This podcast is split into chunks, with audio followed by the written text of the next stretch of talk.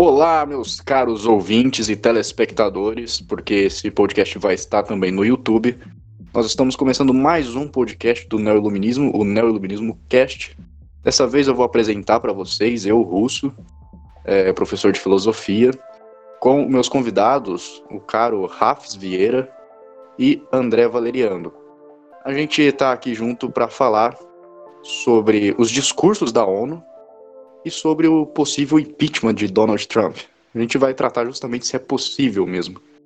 E todos assuntos muito relevantes para o nosso cenário político e intelectual também do, do Brasil, principalmente.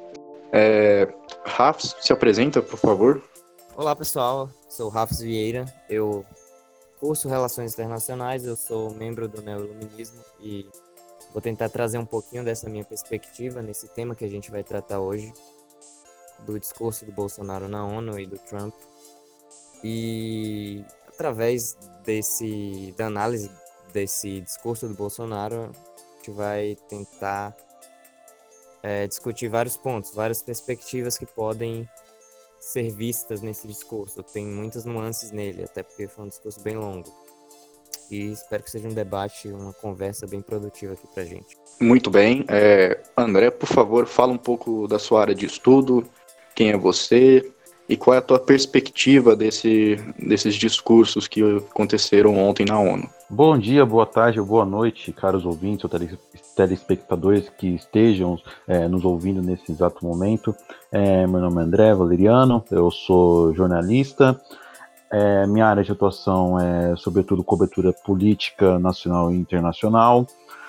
Basicamente, a minha visão desse, dos discursos que aconteceram e de outros acontecimentos relacionados é bastante cética e até pessimista com relação a, sobretudo, a imagem do Brasil no âmbito internacional.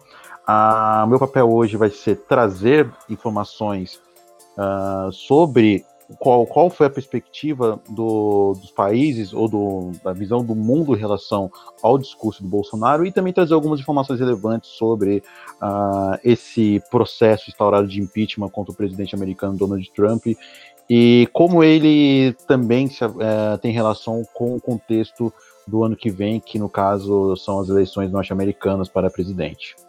Ok, muito bem. A gente está bem de convidados hoje, né? Uma pessoa que estuda relações internacionais e um jornalista que está sempre cobrindo essas coisas.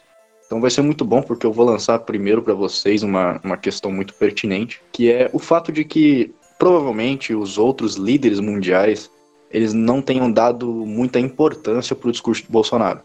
O, os discursos da ONU, na verdade, na, nas relações exteriores, é, para boa parte da, das pessoas que analisam, não são tão significativos assim para para outros líderes, mas eles são significativos para o comércio e para o mercado internacional principalmente. Eu gostaria que vocês me dissessem, vocês que estudam bastante a área, para a gente ter uma, uma opinião mais clara aqui, quais são de fato os impactos do discurso do Bolsonaro, porque eu já vi análise de pessoas falando que ele não é tão relevante assim quanto está se imaginando. Ele pode ser mais relevante no mercado, mais relevante com, com o agronegócio, por exemplo, mas não tão com, uma, com um conflito e com uma tensão mundial. É, pode começar, por favor, Rafa. Bom, é, o discurso do Bolsonaro ele foi, em primeiro lugar, um discurso é, voltado para o seu público. Então, ele é um discurso que não tem um interesse tanto em interagir com o cenário internacional, mas é um discurso que tem toda uma retórica voltada para o eleitorado dele, tem toda uma discussão sobre aspectos que ele usou na própria eleição. É, ele traz vários temas que ele, que ele comentava incessantemente durante o período eleitoral. E esse discurso, então, tem todo esse conteúdo que não é interessante do ponto de vista internacional. Como você falou, é a mídia internacional, os diplomatas, eles não vão estar tão focados no conteúdo, mas sim nas possíveis consequências que algumas partes desse discurso vão ter, deste discurso vão ter para o cenário internacional. Então, primeiro ponto, a gente poderia trazer o acordo Mercosul e União Europeia, quais seriam os possíveis impactos desse discurso que o Bolsonaro fez nesse acordo que está em desenvolvimento ainda, principalmente da parte política. É, eu acho que, primeiro, como ele tentou frisar a questão da soberania, que eu acho que é um ponto positivo dele nesse discurso, eu posso falar mais para frente nesses pontos positivos em contraste com os, os negativos, é a questão da soberania. Ao Bolsonaro dar ênfase nisso, vai estabelecendo tanto politicamente quanto economicamente, uma dissociação daquela área ali da Amazônia com os possíveis é, impactos que tanto o setor agrícola como outras questões desse acordo poderiam ter ali na região. Então ele já vai dando uma postura do Brasil em relação a isso. Como tem um lobby europeu gigantesco ali sobre as questões agrícolas, já é algo que tem um impacto. Então a gente enxerga um pouco essa massa europeia tentando é, trazer uma narrativa de vilanização do Brasil com relação à sua conduta do governo atual na Amazônia. E complementando, eu acho que se a gente for analisar o discurso dele, ele vai ter um impacto de mostrar um alinhamento com os Estados Unidos, algo que já estava óbvio com Israel também, que ele citou no discurso. E eu acho que vai começando a tirar o Brasil daquele prospecto construído lentamente nos últimos anos, nos governos petistas principalmente, de neutralidade. Foi algo que talvez seja o ponto mais positivo diplomático do país é, no, nos governos anteriores, que é essa neutralidade que possibilitava o Brasil se conectar com vários países de diferentes ideologias sem, sem muitos problemas. Então o Brasil, apesar de que não é algo tão preto no branco assim, é, realmente o Brasil tinha alguns alinhamentos ideológicos e acho que a gente, o André provavelmente vai citar a questão do Foro de São Paulo. É interessante a gente ouvir o que ele vai trazer aí, eu posso depois complementar. E foi algo citado pelo Bolsonaro, as questões de socialismo, enfim, é algo que ele acusa muito os governos anteriores de ter tido esse alinhamento ideológico nas relações internacionais. Algo que pode ser, inclusive, questionado no governo atual, que também tem um pouco disso. E minha crítica seria nesse sentido, de que o governo tem uma perspectiva ideológica, o governo está tentando é, sair dessa neutralidade, como eu falei, e talvez isso seja bem prejudicial, né, para o Brasil. Acho que o Brasil não tem a barganha para fazer essa transição tão, tão rápida, para fazer essa ruptura tão forte. Então, esse discurso vai ter esse impacto na relação do Brasil dentro do acordo União Europeia e Mercosul. E no aspecto político, o Brasil meio que já estabeleceu através desse discurso um alinhamento, o estabelecimento formal desse alinhamento com os Estados Unidos, algo para marcar mesmo esse estabelecimento. Pode-se dizer também que o Brexit tem um pouco de influência nessa agilização do processo do acordo Mercosul e União Europeia, porque com a saída do Reino Unido, é, obviamente a União Europeia vai ter um, algum tipo de impacto e o Mercosul pode entrar como uma espécie de resposta a isso. Então a gente pode analisar de vários ângulos esse acordo, o que, o que fez ele ser concluído, tem muitos fatores, é algo que não dá para simplificar em um só. Mas, finalizando então, é, eu acho que os impactos vão ser principalmente econômicos, políticos, teve essa afloração do conflito. Eu acho que é algo que o Brasil vai ter que lidar muito por agora. Eu acho que vai continuar nesse viés conflituoso mesmo com a União Europeia, mas eu acho que as expectativas são de que o Brasil não vai ter, vai continuar desgastando sua imagem no cenário internacional mesmo. Vai ser isso. O discurso do presidente Jair Bolsonaro na Assembleia da ONU tem que ser visto com preocupação em relação a relações de, do, do Brasil com os outros países, sobretudo na questão de imagem.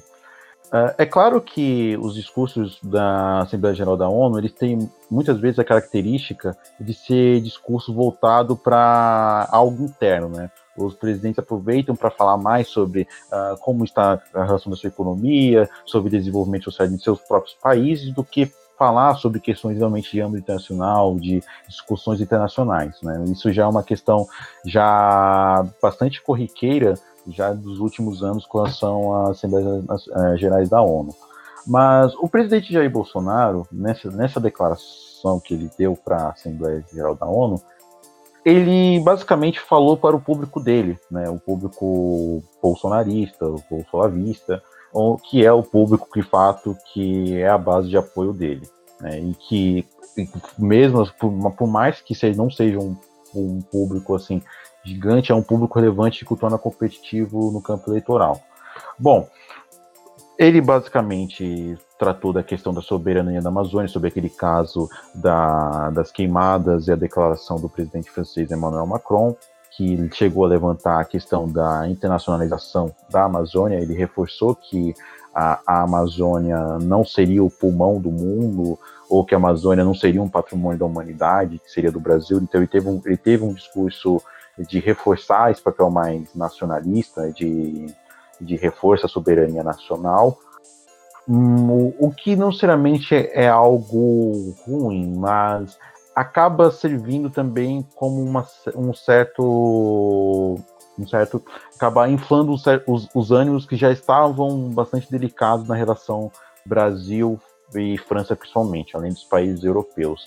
E o Bolsonaro, em certa medida, ele acabou, ao invés de tentar criar uma, uma imagem de, de reaproximação, de tentar, de tentar se mostrar um líder preocupado no âmbito é, internacional na questão ambiental, de, se, de trazer o, o, Brasil aquela imagem que ele já tinha anteriormente, ser um país preocupado com a causa ambiental, um país líder nessa questão, que tem uma vantagem comparativa na questão ambiental, que de fato possui, ele acabou reforçando a, a ideia de que ele não é uma pessoa necessariamente preocupada com a questão ambiental, isso não, não vai ser uma prioridade, nesse, no, nele. Ele focou muito na questão do, da, do, da discussão sobre supostas é, grupos políticos de esquerda, os socialistas, os comunistas, que, tá, que estariam interpelando entre si para tentar interferir na, na soberania do, do, país através do Foro de São Paulo, né, que foi citado pelo próprio presidente.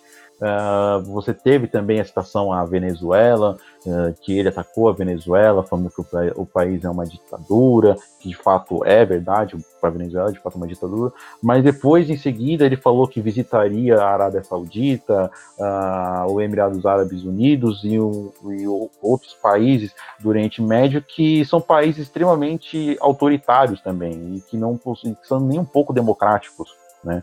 E que existem regimes uh, impostos que basicamente são um reflexo de um certo apartheid, já que mulheres, por exemplo, não têm direito. Então, você nota no discurso do Bolsonaro várias contradições onde ao mesmo tempo ele supostamente prega um valor de, de, liberdade, ele prega um americanismo, um discurso romântico, americanista do século XX, sobretudo, e ele acaba também caindo nessas contradições de também defender certos países, que não são países nem um pouco democráticos, e ele, ao invés de buscar criar uma. retomar aquela imagem de país uh, preocupado com a questão ambiental, não. Ele, acaba, ele acabou usando o seu momento para atacar ONGs sem provas, dizendo que elas foram responsáveis pela questão da queimada da Amazônia, atacou a imprensa novamente nessa oportunidade, falando que a imprensa é sensacionalista, que ataca ele, o que não é verdade. O Bolsonaro ele se utiliza do expediente uh, dele para levantar informações duvidosas e falsas, fazer declarações uh, muitas vezes tapafúdias, muitas vezes sem pensar, declarações muitas vezes sem, sem, sem, sem aquele cuidado e que acabam sim gerando repercussão da imprensa por conta do próprio Jair Bolsonaro. O Bolsonaro meio que usa isso como um, escudo, né? Muitas vezes, essa questão de ah, a imprensa me persegue e tudo mais. Sim, exatamente, porque o, o, o próprio presidente, né, ele, ele, ele não foi eleito pela, pela imprensa, né, a imprensa não, não fez o, ele se eleger, uh, ele, ele não, não necessariamente a imprensa, mas ele acabou, começando inicialmente, tendo uh, seus, seus, seus, impactos, né, começando a se virar uma pessoa mais falada dentro de programas de televisão, né, não preciso citar alguns, mas ele acabou sendo um fenômeno de internet, mas o, o Bolsonaro em si, ele se utiliza de expediente atacar a imprensa, entre outros órgãos, porque esses órgãos não são não, não aderem à, à cosmovisão conspiracionista do, do, Bolsonaro, e ele ficou muito claro quando ele tentou novamente vincular a questão das ONGs, é, ONGs nacionais e internacionais, com relação às queimadas na Amazônia, o que é falso, é uma declaração falsa, isso precisa ser dito, né, que é falso, e, novamente, ele tentou atacar a imprensa, sendo que a imprensa está fazendo seu papel. A imprensa está fazendo seu papel. A imprensa está fazendo seu papel de reportar e informar, né? E de mostrar que, sim, ele comete declarações equivocadas e que às vezes ele acaba, desculpe falar, ele acaba mentindo. E aconteceu justamente hoje. Ele deu declarações, hoje não, perdão. na, na terça-feira, na Declaração Nacional da na, na, Assembleia Nacional, onde ele deu declarações falsas, ele mostrou dados falsos e ele chegou a declarar que a, a Amazônia está sendo preservada no política dele, que é totalmente falso. É totalmente falso. Se você olhar de forma muito clara o, as políticas adotadas nesse atual governo, o, atual, o atual governo, por meio do Ministério do Meio Ambiente, desmantelou diversos órgãos de fiscalização ambientais, como o IBAMA, uh, teve a questão também do, da demissão do Ricardo Galvão, na, na, do INPE. É engraçado que ele fala primeiro que a, que a imprensa brasileira só que aí depois ele começa a ter destaque mundial. Ah, a imprensa mundial também tá me perseguindo. Então é todo mundo contra o Bolsonaro, só ele que tá certo. O impacto é um impacto de imagem, é um, é um certo impacto de imagem, mas também impacto econômico. Os dois estão relacionados. Por quê? O Bolsonaro, né, a sua principal vitória do governo até o momento era o acordo do Mercosul com a União Europeia, né? Porém, com a questão da, da Amazônia, onde é que houve, que aumento, houve um aumento considerável de queimadas, uh, isso, isso, esse acordo foi bastante arranhado, bastante desgastado, principalmente por conta da própria postura do governo Bolsonaro. E, a, e, o, e o Bolsonaro, na declaração, uh, na sua declaração na Assembleia Geral, ele reforçou a ideia de que ele não pretende ser um líder que vai acabar tentando dialogar de maneira mais harmônica com os países né, da, da, União Europeia, né? Ele vai manter uma postura ainda assim belicosa, o que ele fez com relação a atacar uh, supostos países que estão em relação ao globalismo, atacar uh, de forma indireta a França, que é um país que tem uma relação bastante é, já harmônica e de longa data com o Brasil, né? E então ela acaba sendo uma, uma, uma, uma, crise de imagem, ele reforça essa crise de imagem, porque o Brasil começa a ser visto não só como par internacional, né? O próprio presidente vai ser visto como um líder exótico, né? Ele, ele vai acabar sendo visto, inevitavelmente, quando for nas declarações, como um Hugo Chaves da vida, que era visto como piada, ou Mahmoud Ahmadinejad, que era o ex-presidente do Irã, uh, dentre outros líderes exóticos que já apareceram nas declarações uh, na, na, Assembleia na, na, Nacional da Nações, Internacional das, das Nações Unidas, onde essas pessoas não eram muito levadas a sério, né? E, em termos de relevância uh, na, na, no, no, no, protagonismo internacional. E o Brasil, ele acaba perdendo o seu protagonismo, principalmente como um país uh, de um bloco uh, latino-americano, ele acaba perdendo esse espaço justamente para o Chile.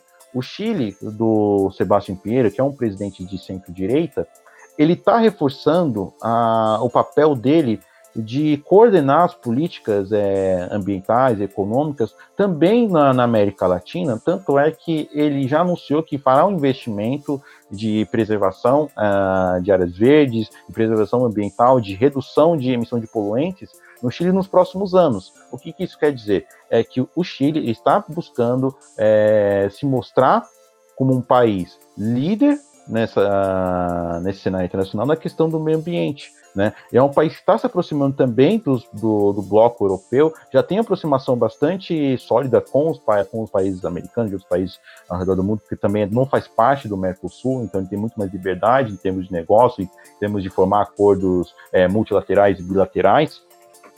E está tomando justamente o lugar do Brasil que deveria estar, tá, né? Nesse, dessa articulação internacional em políticas uh, integradas em determinado fim. Né? Então, a, na melhor das hipóteses, o Brasil vai ser jogado para escanteio, né? vai ser um país, vai ser reduzido a coadjuvante, e na pior das hipóteses, vai ser, nosso, nosso, nosso pior cenário, nós vamos acabar tendo um desgaste ainda maior nas relações é, internacionais, e, e muito provavelmente o acordo da União Europeia com o Mercosul pode ser prejudicado por conta da política internacional que o governo Bolsonaro está adotando agora neste ano e nos seus próximos anos com relação a relações internacionais. É, o, só para reforçar também, só para reforçar também, foi um, foi um discurso que foi montado pelo, pelo ministro das Relações Exteriores, o Ernesto Araújo, que é um olavista, além também de ter, ter tido a participação do assessor, do assessor especial para assuntos internacionais, que é o Felipe G. Martins, que é outro olavista. Então, é, foi um discurso basicamente completamente olavista. Ok, perfeito. É, só para terminar aqui esse assunto, então, essa pauta, Eu sou um crítico ferrenho do Bolsonaro, do patrimonialismo e do populismo dele. Mas eu acredito que esse discurso dele não tenha sido tão ruim assim, né? Ele foi ruim em seu conteúdo, principalmente porque ele foi, foi escrito por Olavetes, de fato, e ele poderia, de fato, ter sido um, um pouco né, combativo, mas também é, conciliando no final com, com, a, com as potências. E eu discordo completamente que ele deveria ser defensivo, que ele deveria se redimir ou algo do tipo. Na verdade, não. Na verdade, a gente tem muitos países europeus realmente tentando colocar uma soberania sobre o Brasil. Isso, o, em questão de, de relações internacionais, acredito que um presidente ele não pode aceitar que isso aconteça. Mas quando ele parte do, do, do espectro do, do olavismo, né, do, do Olavo de Carvalho, ele faz um, um, discurso meio bobo, sabe? Ao invés de, de aproveitar a oportunidade. Enfim, muita gente está dizendo que, na, que o discurso do Bolsonaro ele já trouxe consequências para o Brasil, como, por exemplo, a Bolsa ter caído, a Ibovespa, que ela estava de 104, foi para 103.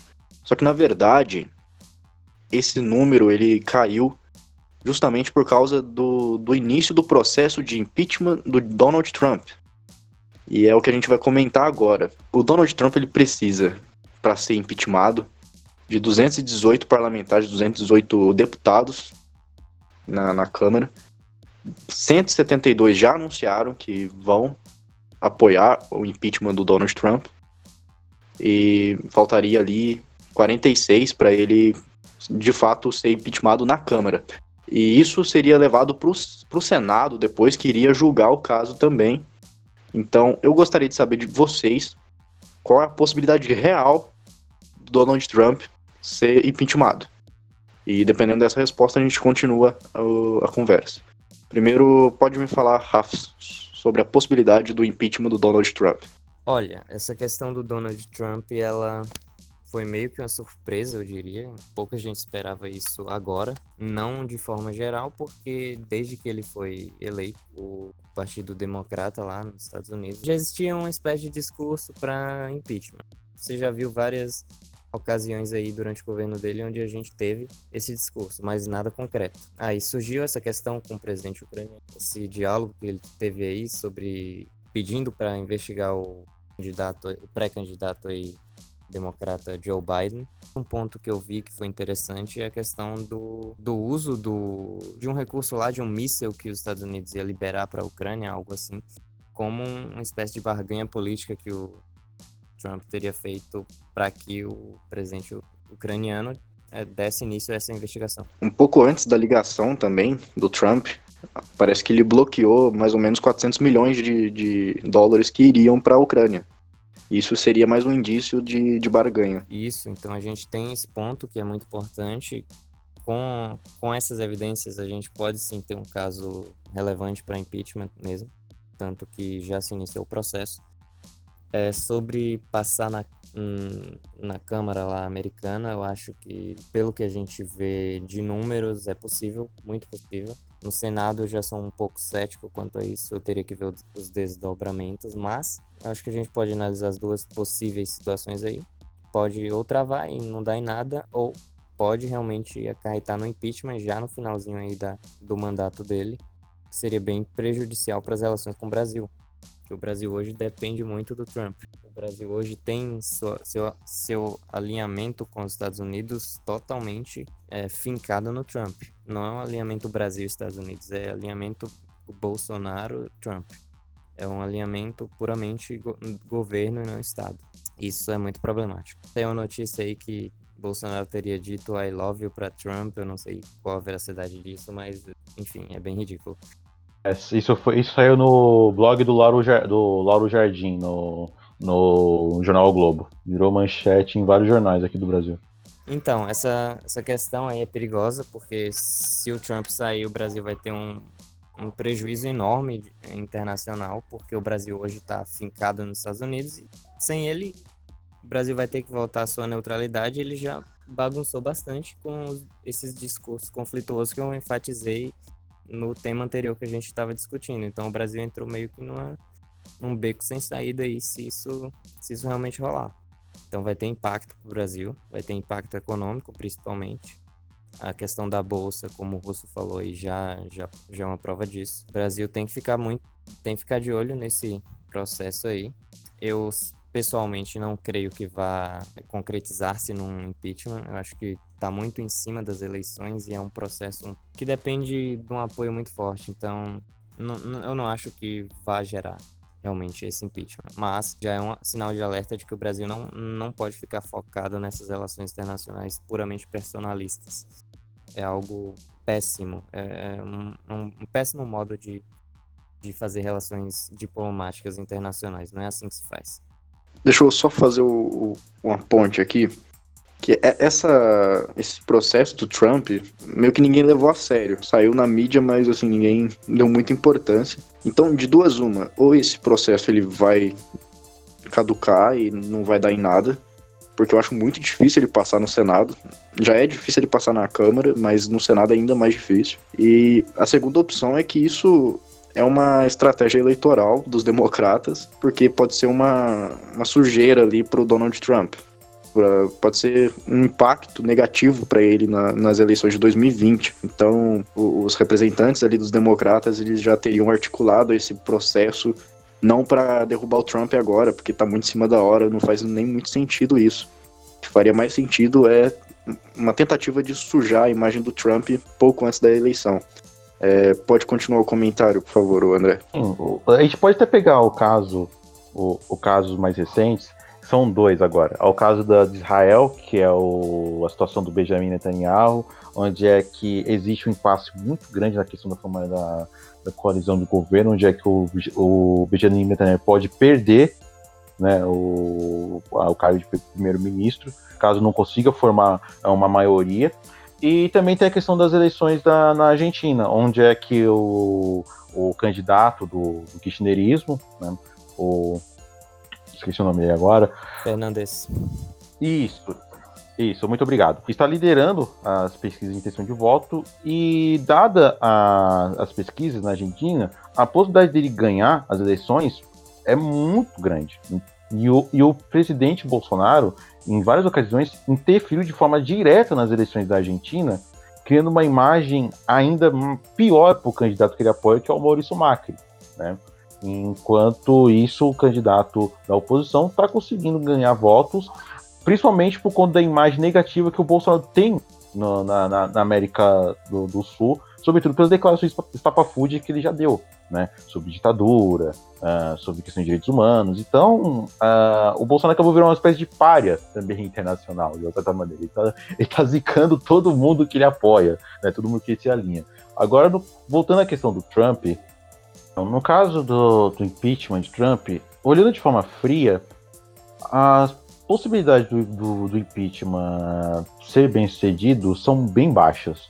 Eu digo isso porque uh, a Câmara né, dos Representantes, né, que é a Câmara Baixa, que seria equivalente à Câmara dos Deputados aqui no Brasil, ela é composta em sua maioria por democratas, né, que são oposição ao Trump, em sua maioria são democratas.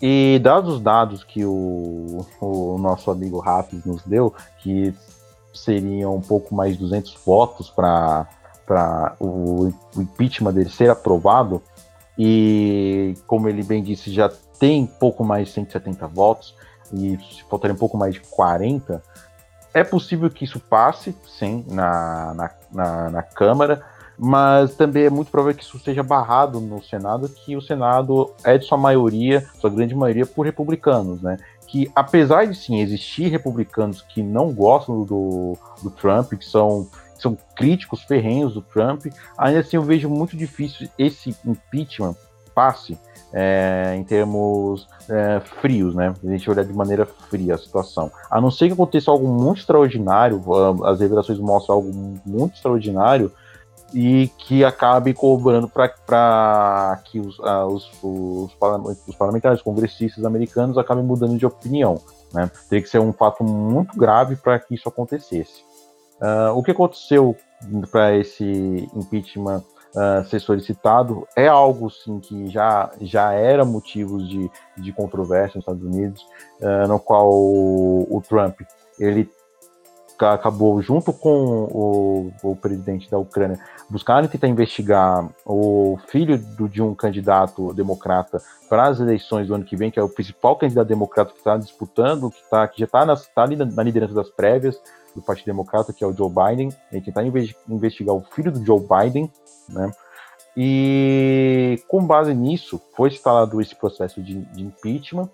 Só que, analisando também o cenário do, do, do ano que vem das eleições, esse impeachment ele vai, ele vai servir muito mais como uma forma de desgaste de imagem do Trump, né? Da mesma forma que aquele caso da, da, da, da espionagem, né? Do caso de espionagem uh, das eleições norte-americanas, né? Que, o, que o, o, os russos teriam uh, interferido na eleição para favorecer o Trump, né? É, isso foi um motivo de controvérsia, também foi um motivo de questionamento, e até levantado a ideia também do impeachment por conta disso também, além de outros fatores. É, então, esse caso também vai servir muito mais como uma forma de tentar arranhar mais a imagem do Trump, né, para o Senado do ano que vem, porque, de certa maneira, por mais que o Trump existe uma, uma rejeição forte em relação a ele, ele, assim, por conta da, da situação econômica do país, do crescimento econômico do país, ele ia ser um candidato bastante competitivo, né? E o Partido Democrata é um partido que, de certa forma, está em desunião, né? Você tem muitos candidatos, né, democratas que querem se lançar como candidatos no, no, na, no ano que vem para disputar a eleição. Não existe nenhuma um consenso, necessariamente, uma união em torno de dois, três nomes que possam disputar e serem competitivos o suficiente para derrotar o Donald Trump. Então está uma divisão muito forte. E na medida que existe também um crescimento um certo radicalismo por parte do Partido Democrata, com um discurso também mais à esquerda, um discurso mais forte à esquerda, em um confronto com esse discurso também populista, mais extremo da direita americana, então, você, é, um acaba servindo de certa maneira, porque na medida que essa esquerda radical ela tenta se servir como resposta, ela acaba também servindo de combustível para que as pessoas também acabem vindo, acaba voltando no Trump, porque essa polarização que também existe nos Estados Unidos também está se aprofundando. Então, é bem possível que, se nada acontecer, e se, e se o cenário eleitoral também permanecer do jeito que está, eu também não duvidaria que o Trump também acaba se reelegendo, mas é, voltando à questão do impeachment, eu vejo, eu vejo ele de forma fria muito mais uma questão de acabar criando um caso que vai servir para a questão eleitoral nos Estados Unidos, como uma certa tentar arranhar ainda mais a imagem do Trump, do que necessariamente ele acabar vindo de forma prática ter sucesso e acabar empichando o presidente americano. Perfeito. É... Pessoal, eu espero que vocês tenham gostado desse podcast. É muito importante que vocês avaliem, que vocês comentem aí no YouTube, que vocês é, enviem o seu feedback para a gente. Tem o nosso e-mail, neoiluminismo.oficial.gmail.com. Tem o Instagram, que a gente está direto fazendo interações a respeito dos podcasts que a gente faz também. A gente coloca perguntas, etc. Então, siga a gente nas redes sociais, se inscreva no canal. É, não sei se tem como se inscrever no Spotify também, não, não faço ideia. Mas acompanhe a gente, que a gente vai estar sempre lançando conteúdos sobre é, assuntos mais atuais, mas através de uma perspectiva um pouco mais fundamentada, que está precisando muito hoje no debate público. Então, para finalizar, eu gostaria de passar a palavra para os nossos convidados para eles fazerem suas considerações finais. Rafs, por favor. Eu acho que desse debate que a gente teve aqui hoje foi muito interessante discutir esses pontos aqui. Espero que nos próximos podcasts mantenha essa, esse nível alto de discussão. E eu finalizo aqui com uma visão pessimista, mas um tanto polêmica até que saudades do Lula nas nossas relações diplomáticas, viu? Porque realmente o Bolsonaro, se tem uma coisa que ele tá fazendo errado, é isso. André, por favor. É, eu agradeço a oportunidade de estar aqui conversando com vocês e tratando esses temas que, de certa forma, são temas importantes no cenário é, político nacional e internacional. Uh, agradeço muito o convite também do, do nosso, nossos meus dois queridos amigos, o Rafis e o, e o Russo. É, Para finalizar, eu considero que a situação internacional, na maneira como está se desenhando uh, no Brasil, ela é preocupante. né, na medida em que o Brasil acaba perdendo oportunidades de tentar se mostrar como protagonista em áreas que tradicionalmente ele tinha uma, uma, vantagem comparativa bastante clara e era visto como modelo e exemplo, apesar de ter seus problemas internos, mas tinha um, tinha um certo compromisso, que era a questão ambiental, e hoje o Brasil demonstra jogar fora esse legado, mas de pragmático e respeitabilidade que ele conquistou durante os anos nas relações internacionais, o que é uma pena, né? É uma pena porque o Brasil, dadas as oportunidades que ele tinha e a situação internacional, ele tinha condições não só de buscar uma certa tomada do crescimento, mas tentar reforçar esse papel internacional de líder e tentar, sobretudo, ganhar espaço e, e voltar a ter esse protagonismo nas relações internacionais que ele tem potencial para isso. Só que por conta de políticas é, extremamente ideológicas, extremamente uh, arcaicas, que nós vemos, sobretudo pelos nossos ministros, o nosso ministro das Relações Exteriores, o Ernesto Araújo, e dos Olavetes, que compõem do governo, nós vemos uma certa, uma, uma certa volta do obscurantismo, né, que é patrocinado pelo próprio presidente da República, que é uma pena, né. Agora, é saber como é que vai ser o futuro, se dependendo das coisas que vão acontecer no governo, vai, vai perceber os erros que está cometendo e tentar corrigir eles antes de demais, ou a questão é que nós vamos ter que contentar com esses erros e vamos ter que trabalhar muito para conseguir corrigir eles nos próximos 10 anos ou 20, quem sabe. Então, eu agradeço desde já a todos vocês que assistiram e até a próxima.